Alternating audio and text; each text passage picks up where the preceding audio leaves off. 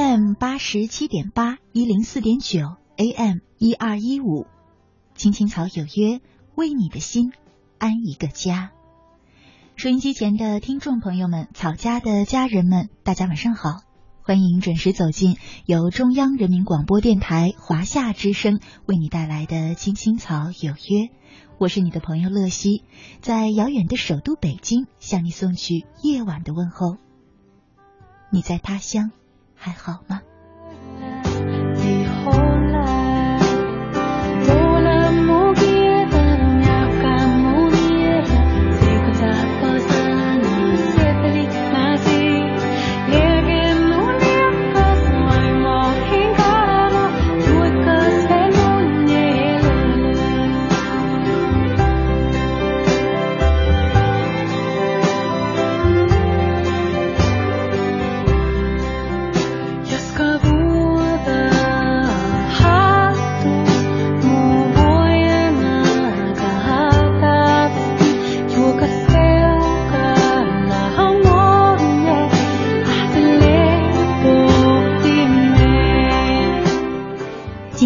是二零一六年的一月十四号，是周四，和大家一起走进草家每周四的幸福密码。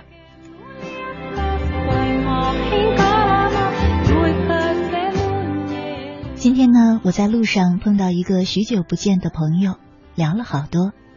朋友来北京打拼七八年了，如今呢，事业小有成就，攒了一点钱，他算是个孝子。总是担心在老家找的保姆对父母照顾不周，就咬牙在单位附近买了一套大房子。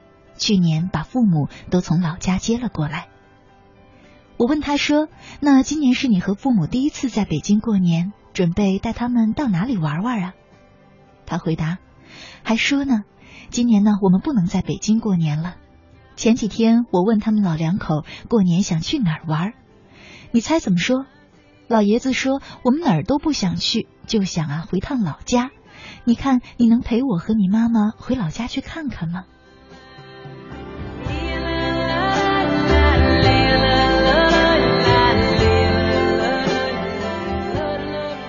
家，老家。我又想起之前看过一篇文章，里有这么说：说家是什么呢？作为被人呵护的儿女的时候，父母在的地方。就是家。早上赶车时，有人催你喝热腾腾的豆浆；天如果下雨了，他会坚持要你带伞。很烫的便当塞进书包里，书包挎在肩上，贴身还热着。周末上街时，一家四五口人可以挤在一辆机车上招摇过市。放学回来时，距离门外几尺就听见锅铲轻快的声音，饭菜香一阵一阵的。晚上一顶大蚊帐，四张榻榻米，灯一黑就是黑甜的时间。兄弟姐妹的笑闹踢打和被褥的松软裹在帐内，帐外不时有大人的咳嗽声、走动声、窃窃私语声。朦胧的时候，窗外丝柔般的栀子花香就悠悠的飘进半睡半醒的眼睫里。帐里帐外都是一个温暖、幸福而又安心的世界。那就是家。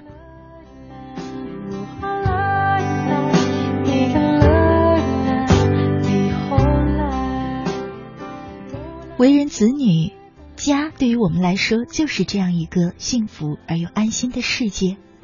那么，对于父母呢？什么才是父母的家呢？像朋友他的父母那样，他们的家是一座。要转好几趟车才能到达的并不发达的小城，是小城里那些曲里拐弯，但他们永远不会转向的街道，甚至连每间店铺的门头长什么样子都记得一清二楚。开了一家新店，一眼就认得出来。街道上哪家底下铺着瓷砖，哪家的墙上滴着红漆，写着“请勿吸烟”，哪家的饭馆味道最好。穿过街头时，可以一直从头到尾遇到哪些人？这些平和朴素都在老人的心里。那些就是他们感到熟悉而又安心的东西，可能就是家。回老家，叶落归根，这对于很多我们的父母那个年纪的人，可能就是最简单但又也许久违了的平凡的幸福。作为子女，你曾经陪父母回过老家吗？回家的路上又有哪些幸福的回忆呢？今晚的青青草有约幸福密码，我就和你一块来聊一聊陪父母回家的幸福故事。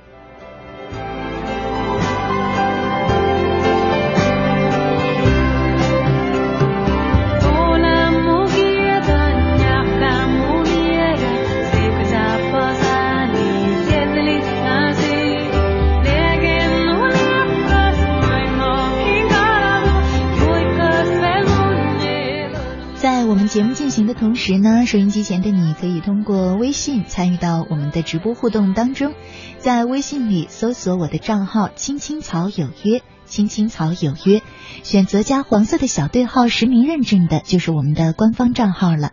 加关注之后就可以直接留言给我说一说你曾经陪父母回家有没有那些幸福的记忆。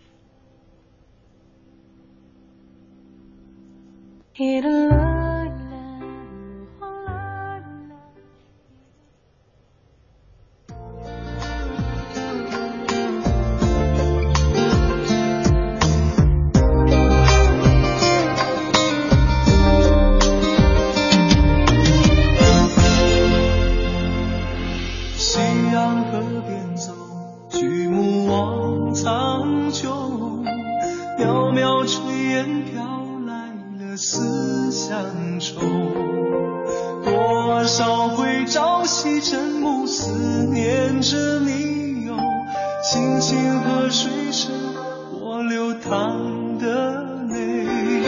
窗外明月光映照我脸庞月之故乡亲人是否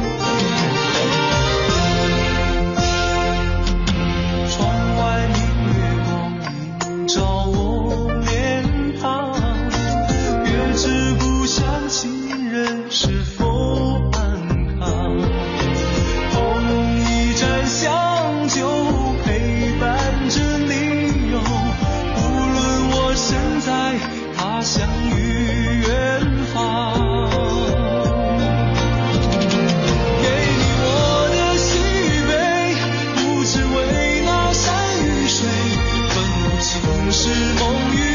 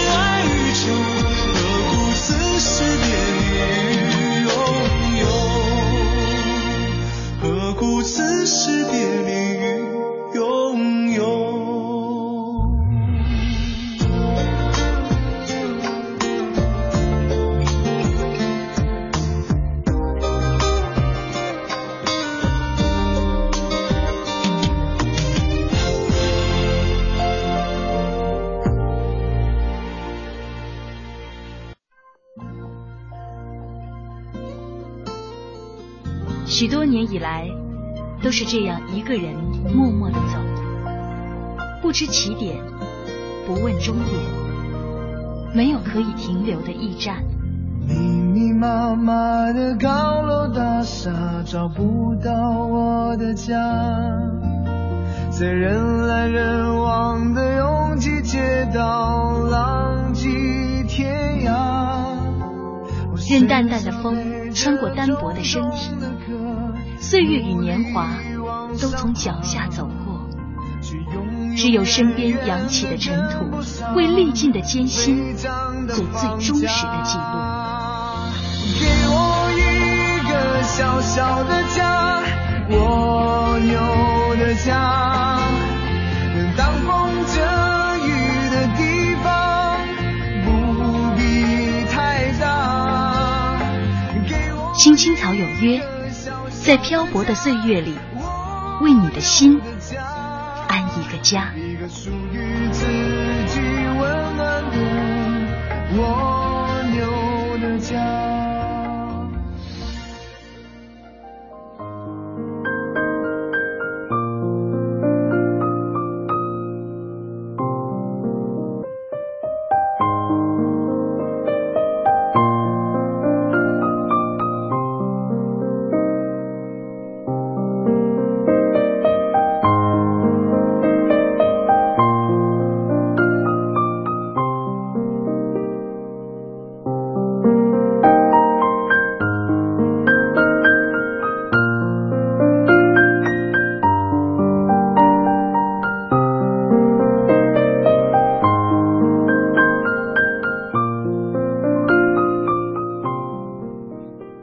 夏之声，青青草有约，幸福密码，我是乐西。接下来和大家分享的故事名字叫做《潍坊落雪》。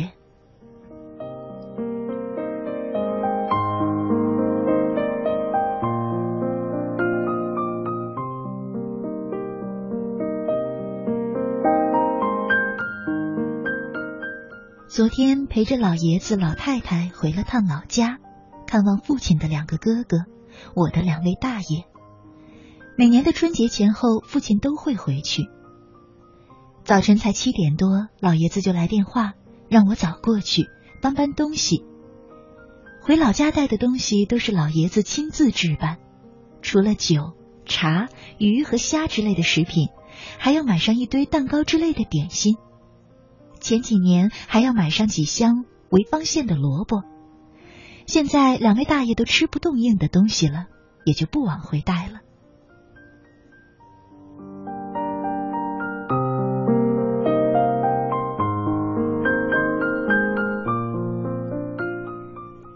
接到老爷子的电话，我急忙开车过去。他悄悄的向我说：“你妈又不打算回去了。”我问：“怎么了？这是谁又惹着她了？”老爷子说。昨天鱼缸跑了水，弄到了机顶盒上，电视不出图像了，只能去卧室看。你妈说演那什么剧的时候叫他，哎呀，我给忘了叫，这就生气了。我一听想笑，原来老爷子让我早去是让我劝劝老太太。我过去对老太太说：“快去吧，多大点事儿啊！您去年脚伤了就没回去，今年怎么着也得回去看看呀。”老太太哼了两声，我又说：“回老家，媳妇不跟着，多没面子。您就将就点嫁鸡随鸡，嫁狗随狗嘛。”老太太一听这话，不愿意了：“什么？你什么思想？还嫁鸡随鸡，嫁狗随狗？都什么年代了，还说这个？”说完，转身去了卧室，劝出来是不可能了。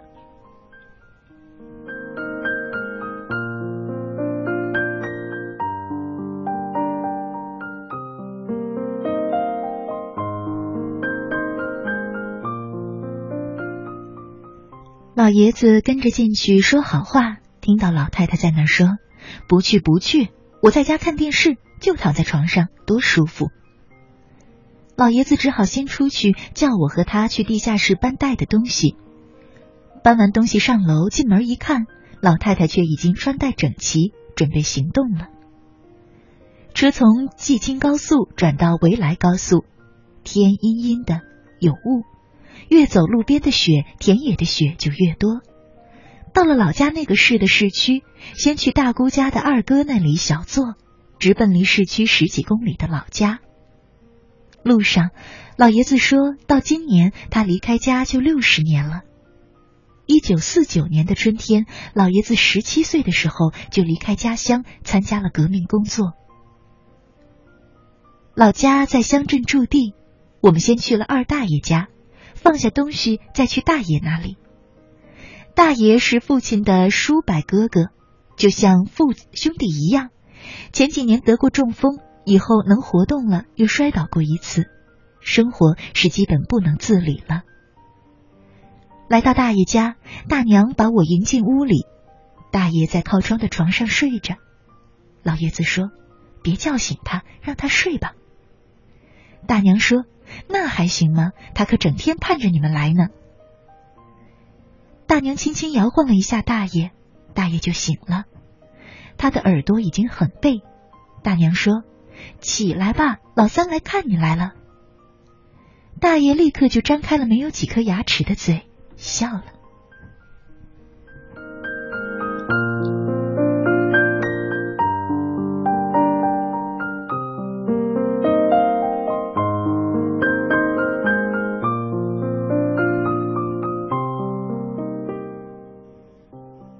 扶起大爷坐在窗边，大爷看看这个，看看那个，然后看着老爷子问：“从潍县过来的？”老爷子说：“是啊，你年轻时不是经常往潍县跑吗？”大爷又说：“去年是腊月十三来的吧？”一听这话，我一下子有了流泪的感觉。大爷中风之后，有时候很糊涂。却记得我们去年来的日子。我走到大爷身边，拉着大爷的手，那手很粗糙，有厚厚的茧子，是一生劳作的印记。老太太给大娘带去了一件羊绒外套，大娘乐呵呵的穿上试了试。老爷子老太太一直说，大爷的身体这么好，那都是多亏了大娘的精心照料。大娘忙着对大爷说。我去准备饭了啊！以前大爷身体好的时候，我们都要在这里吃顿饭。接到电话，听说潍坊下雪了，还不算小，我们不能久坐，要走了。大爷颤颤抖抖的站起来要送，老爷子赶紧拦住他。可我们走到院门，大爷还是在大娘的搀扶下出来了。他戴着一顶我们买给他的貂皮帽，却披着一件有点脏兮兮、多处都磨开了线的军大衣。我们给他买过很多身新衣裳，可他却执拗的要穿这一件。他说自己在粮管所扛了三十年的麻袋包，一包二百斤，那时候没别的念想，就想要一件军大衣，因为寒冷是他最恐怖的回忆。冬天时，他只有一件破了洞的毛线衣，只好不停的干活，一停下来就要冻死。每个月把四分之三的工钱交给家里，只留吃咸菜馒头的钱。而这件军大衣是他攒了足足三年的钱才买上的。老爷子握住大爷只剩一层皮的手，老泪纵横。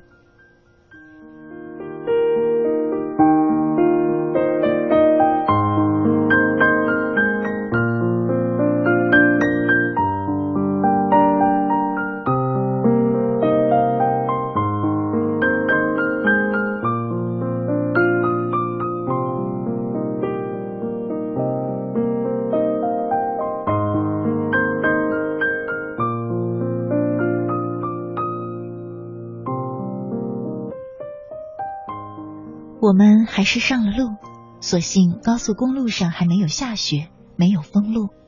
一路上，老爷子一直没有说话。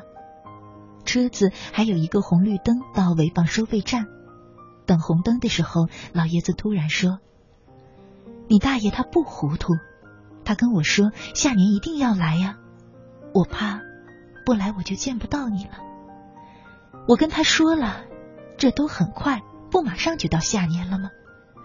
他说：“我怕我也马上就要走了，一年太长了，盼一年太久。老太太赶忙说：“你扯这些个干什么？你看掉什么眼泪呀？”可说着这最后一句话，老太太也带着哽咽。我更是不敢回头看他们的脸。妻子把手伸过来握住我的手。这时，窗外的大雪纷纷扬扬的落了下来。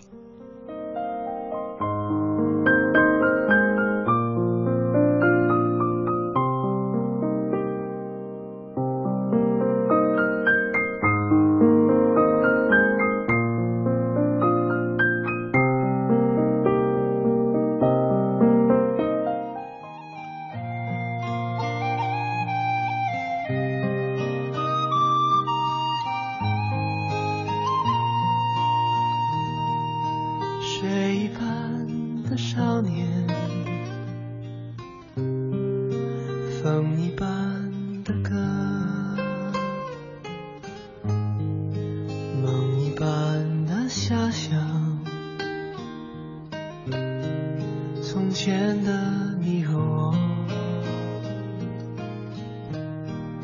手一挥就再见，嘴一翘就笑，脚一动就踏前。从前的少年。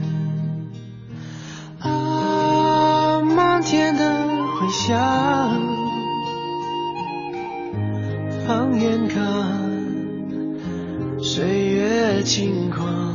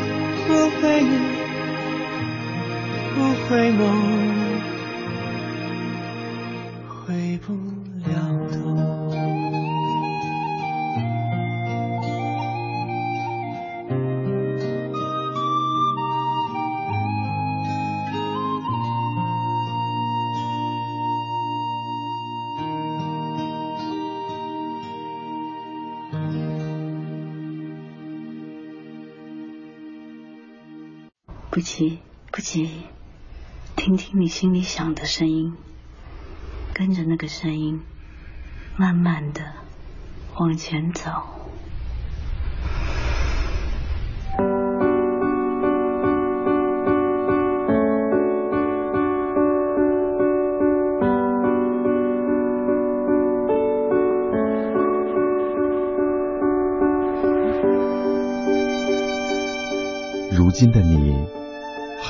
想吗？你还在为梦想而努力吗？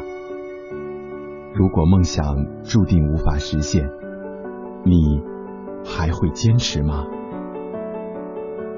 我们一直以为自己对梦想的坚持很纯粹，即使无法实现，它也会潜藏在我们内心的深处。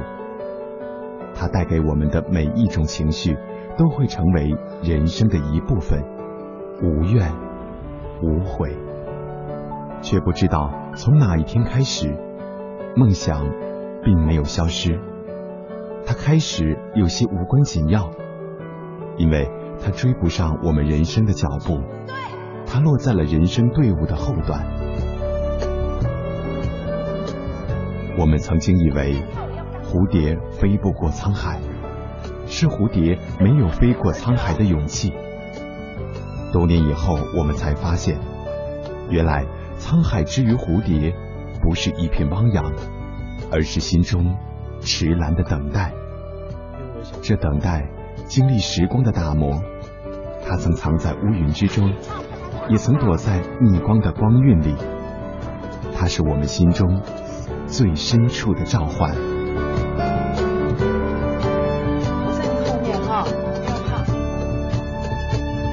这一刻，悲颤的心。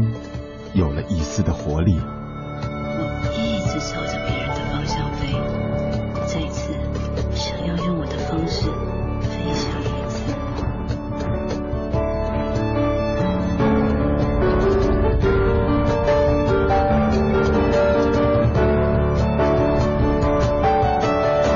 在生命之中，谁都会遇到逆光的时刻，但是不要忘记。那不过是换了一个角度。每一天，每一分，每一秒，用独特的视角梳理天下新闻，用质朴的语言品味文化岭南，用动听的音符奏响华美乐章。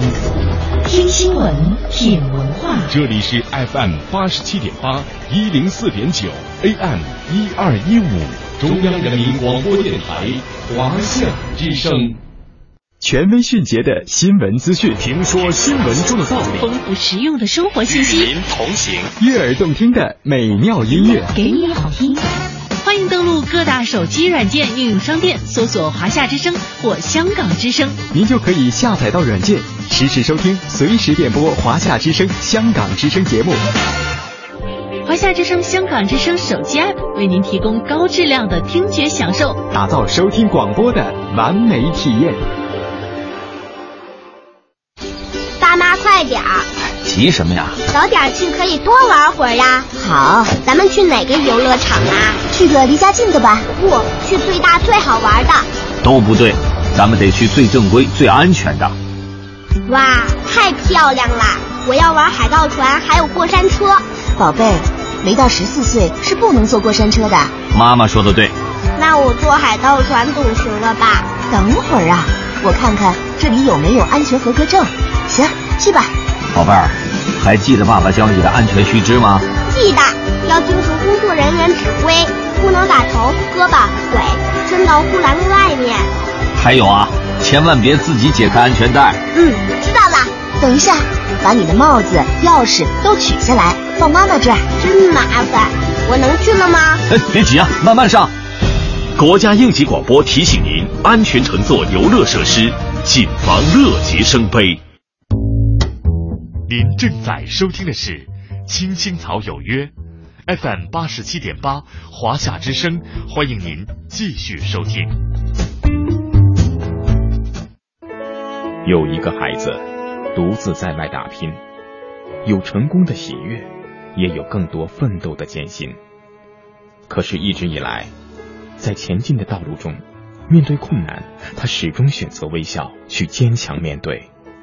因为在他的背后有一个温暖的家。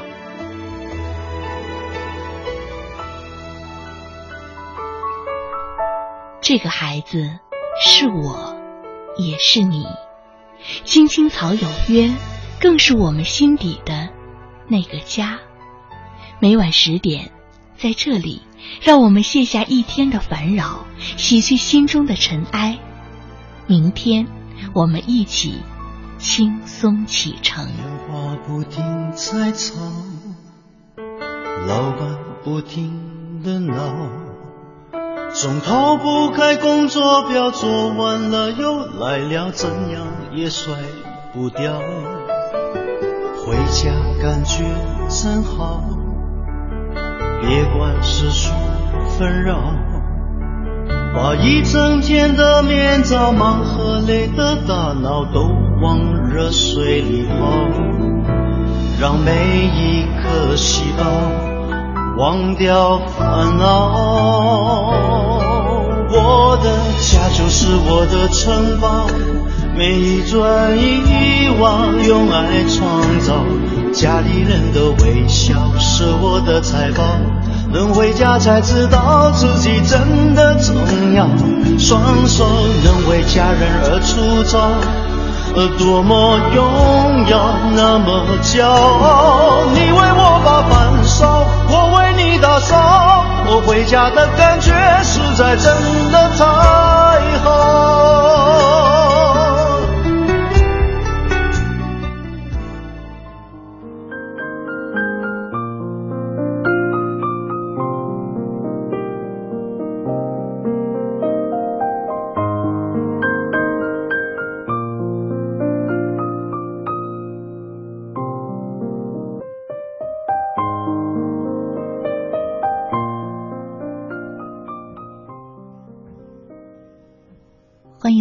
亲爱的听众朋友，你现在正在收听的节目呢，是由中央人民广播电台华夏之声为你带来的《青青草有约》，我是你的朋友乐西。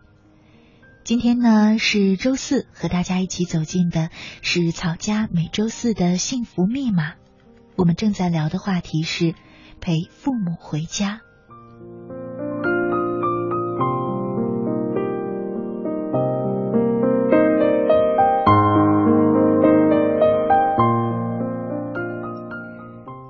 叶落归根是很多父母那个年代的人内心最朴实的愿望，可是对于很多年轻的新兴一代来说呢，却不能理解这是一个什么样的心态。有时我们会猜测，是想要让自己衣锦还乡的那种荣耀感，来给自己的晚年写上亮丽的一笔吗？还是说，多年没有回过家乡，总是有一些想念，又或者是想看一看家乡那些老朋友？我在想啊，很多时候可能人到了一定年纪之后，生活的很大一部分就是回忆了吧。人说，我们年龄越大，越爱回忆小的时候的事儿。嗯，所以对父母来说，也许回到家乡，只是意味着重新走一走自己年轻时的路，重新回到那个最熟悉的地方，去找寻一段回忆吧。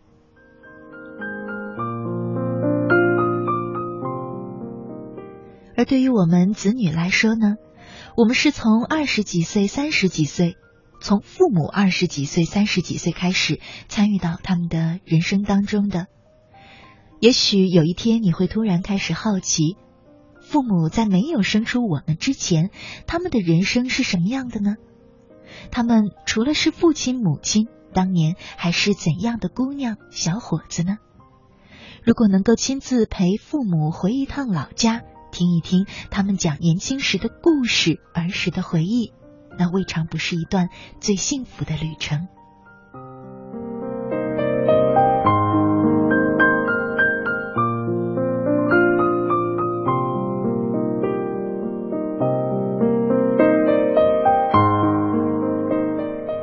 接下来的时间呢，和大家分享一篇文章《回家》。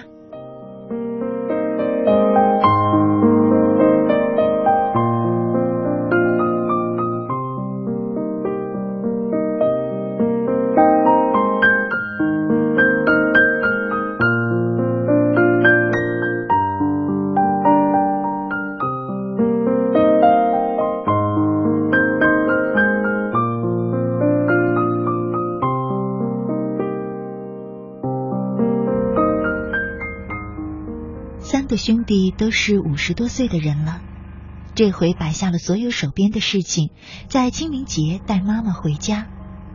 红磡火车站大厅里人潮涌动，大多是背着背包、拎着皮包、推着带滚轮的庞大行李箱，扶老携幼的，准备搭铁路北上。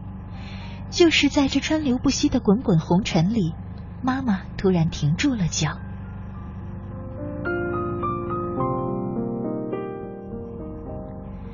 他皱着眉头说：“这是什么地方？”哥哥原来就一路牵着他的手，这时不得不停下来说：“这是香港，我们要去搭火车呀。”妈妈露出惶恐的神情：“我不认识这里，我要回家。”我在一旁小声的提醒哥哥：“快走，火车要开了，而且还要过海关。”身为医生的弟弟本来像个主治医师一样，背着两只手走在后面。就差身上没穿白袍。这时，一个大步跨前，对妈妈说：“这就是要带你回家的路，没有错。快走吧，不然你回不了家了。”说话时脸上不带表情，看不出任何一点情绪或情感，口气却习惯性的带着权威。三十年的职业训练使他在父亲临终的病床前都深藏不露。妈妈不看他，眼睛盯着磨石地面，半妥协半威胁的回答：“好，那就马上带我回家。”他开步走了。从后面看，他身躯是那样瘦弱，背有点驼，手被两个儿子两边牵着，他的步履细碎，一小步接着一小步的往前走。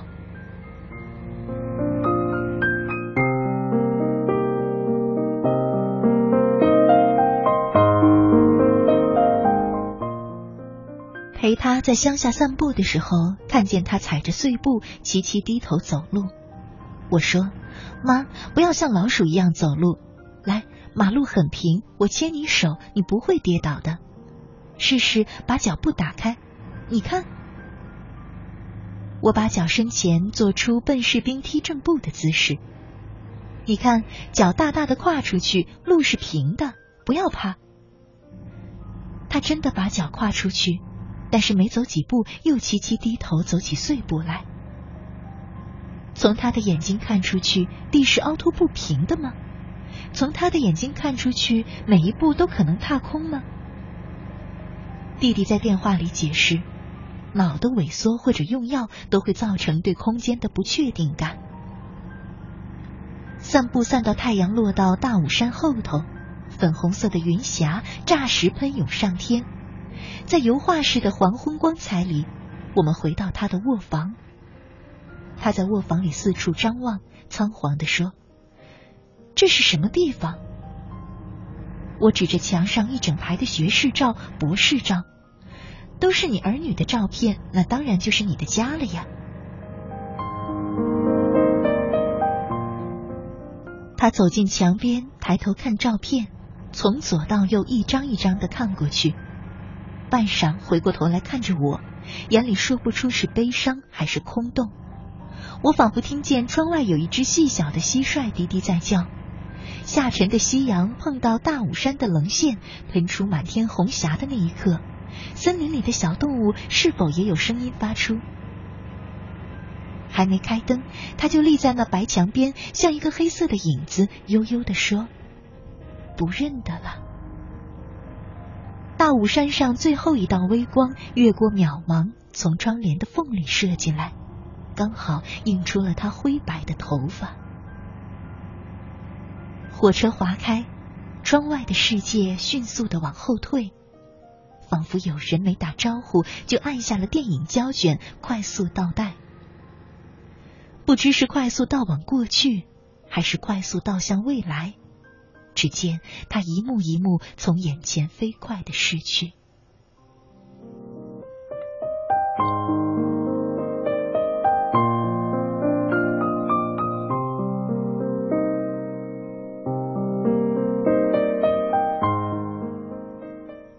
因为是晚班车，大半旅者一坐就仰头假寐，陷入沉静，让火车往前行驶的轰隆巨响决定了一切。妈妈手抓着前座的椅背，颤巍巍的站起来。她看着前方，一纵列座伸向模糊的远处。她走过身后，看往后方，列车的门紧紧关着，看不见门后头的深浅。她看向车厢两侧的窗外，布帘都已拉上，只有动荡不安的光，忽明忽灭，时强时弱。随着火车奔驰的速度，像闪电一样射进来。他紧紧的抓着椅背，维持身体的平衡，然后他开始往前走。我跟着亦步亦趋，一只手搭着他的肩膀，防他跌倒。却见他用力的拨开我的手，转身说：“你放我走，我要回家。天黑了，我要回家。”他的眼里蓄满了泪光。声音凄凉。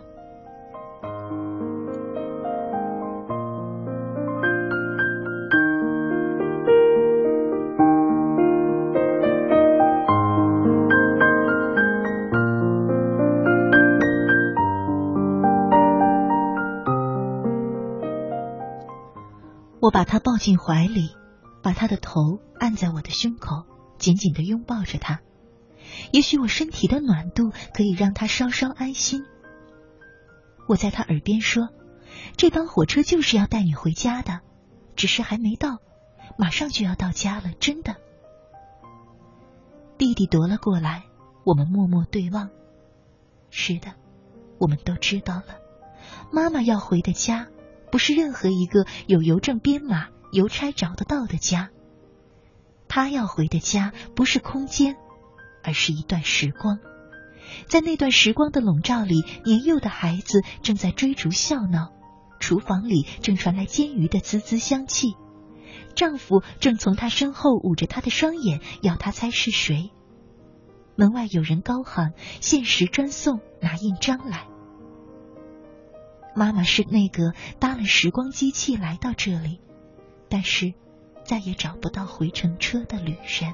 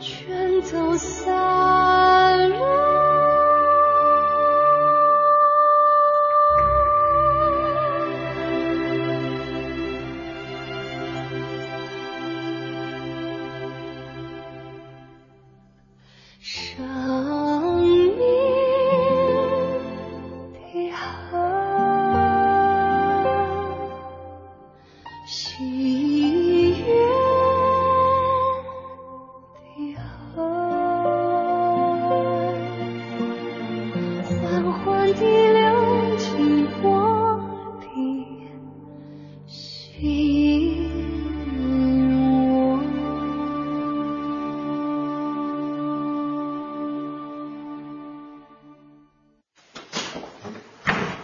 的妈妈工作很忙，朋友很多，回家很晚。妈妈，今天孙老师把宋晶晶批评了。好，赶紧睡吧啊！妈妈明天早上还上班，你还要上学呢，好吗？我爱妈妈，妈妈也爱我，可是他不知道我想什么，我也不知道他想什么。那我现在正在看你的这个计划。我的爸爸总是在讲电话，他的每一通电话好像都很重要。反正我也没什么话想对他讲，他大概也不晓得要对我说些什么。你有工作，我也有工作；你有应酬，我也有应酬。有时候他们还好，有时候吵得很凶，我也有啊。有时候都不说话。孤单的时候，我会抬头望望星空，不知道有没有一颗星星是我。我真想告诉爸爸妈妈，我还是个需要陪伴的娃娃。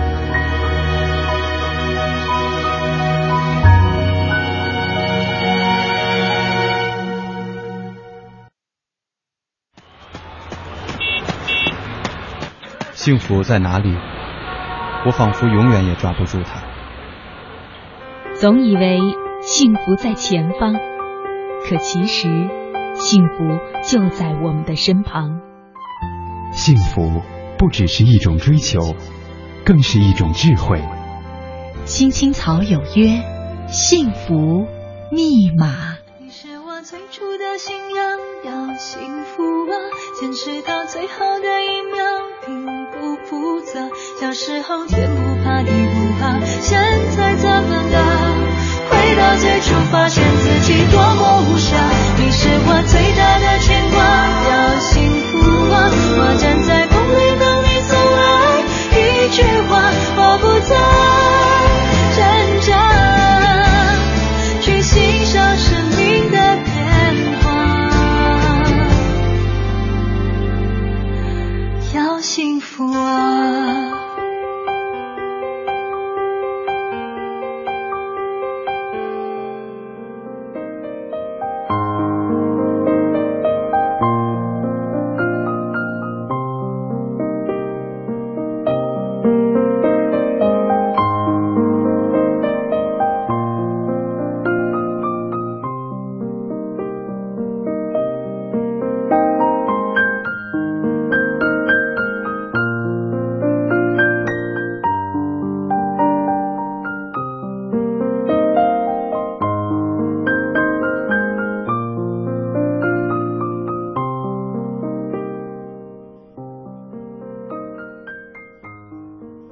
之声，青青草有约，幸福密码，我是乐西。节目的最后，再和大家分享一篇来自于毕淑敏的文章《大雁落脚的地方》。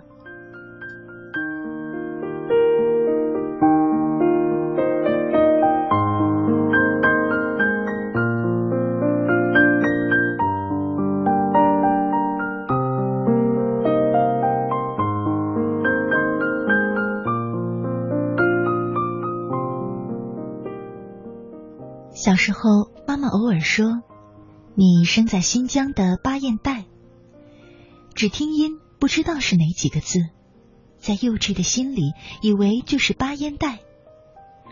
恍惚中觉得那地方是一块旷野，有很气派的大烟袋码成一排，八柱袅袅的白气上升。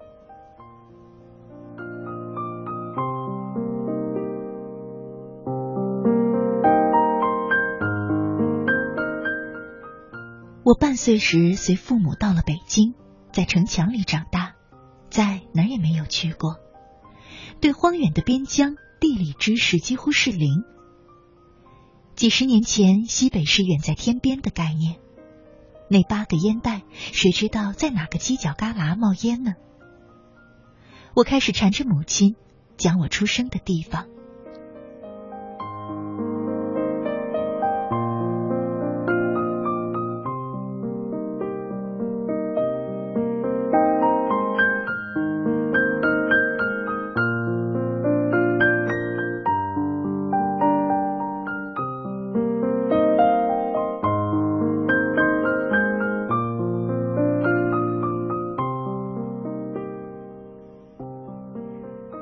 母亲对我说：“你出生在新疆的伊宁，那是一座白羊之城。那里的白羊不像内地的白羊，有许多幽怨的眼睛。那里的白羊没有眼睛，每一只都像银箭，无声的射向草原无边无际的天空。”无数次的讲述历史之后，我对母亲说：“咱们回一趟新疆吧，去看看木房子、小榆树和野鸽子。”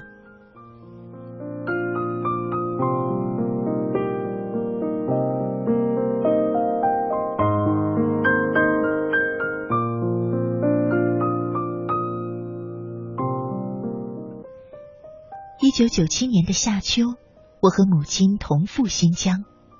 汽车翻越天山的时候，我十分紧张。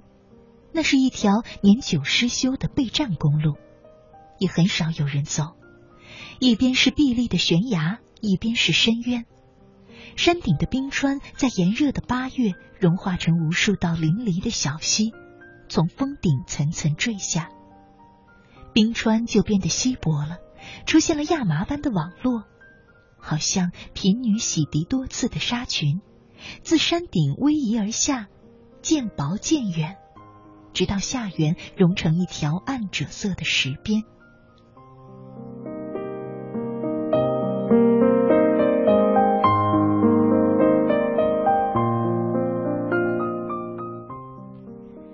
我小声问母亲：“您害怕了？”母亲说。有一点我说：“您当年从伊犁离开去北京的时候，难道没有翻越天山吗？怎么倒好像是第一次看到这种险峻呢？”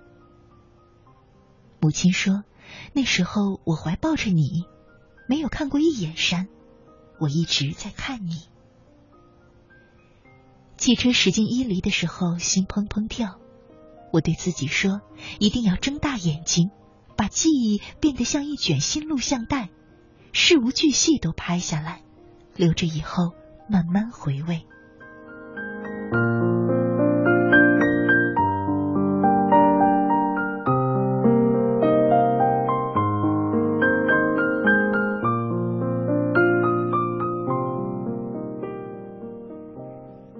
巴彦岱是个小镇子。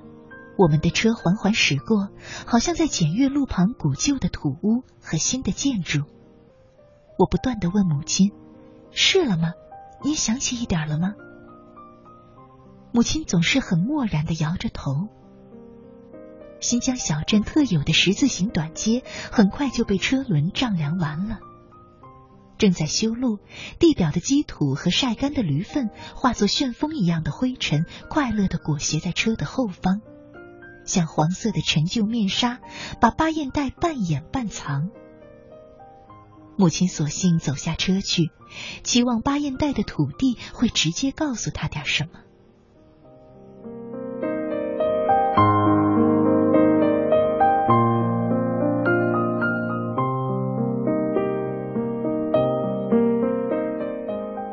母亲想找我出生的那家医院，但连续问了几个人，都说不知道。母亲一脸茫然，对我说：“我们走吧，即使找到了医院，也找不到你爸爸看我的那扇窗户了。”像是突然感到了什么，我果决的对母亲说：“请随我来吧。”接着不由分说的牵了她，向一个我也说不清的方向义无反顾的走去。人很多，不停的碰撞，我急速穿梭，不住的说着对不起。宛若行进在旷野杂草之间，七拐八拐，终于见到了一栋老屋。我的血翻起泡沫，激荡的鼓动着。看就是那扇木窗。我握着母亲的手，大叫着。那一刻，我们都感到了彼此的肌肤在盛夏的炎热里冰冷如雪。墙壁上有一扇木窗，木窗和它宽大的窗台，漆色斑驳的幽闭着，锁定四十五年前一位戍边的将士和最初的父亲久住的目光。是吗？是这里吗？母亲轻声的反问着，伏在窗棂上，处处抚摸。好像那里还已有军衣的擦痕。许久才缓缓说：“正是从这个方向，你爸爸他第一次看到了你。”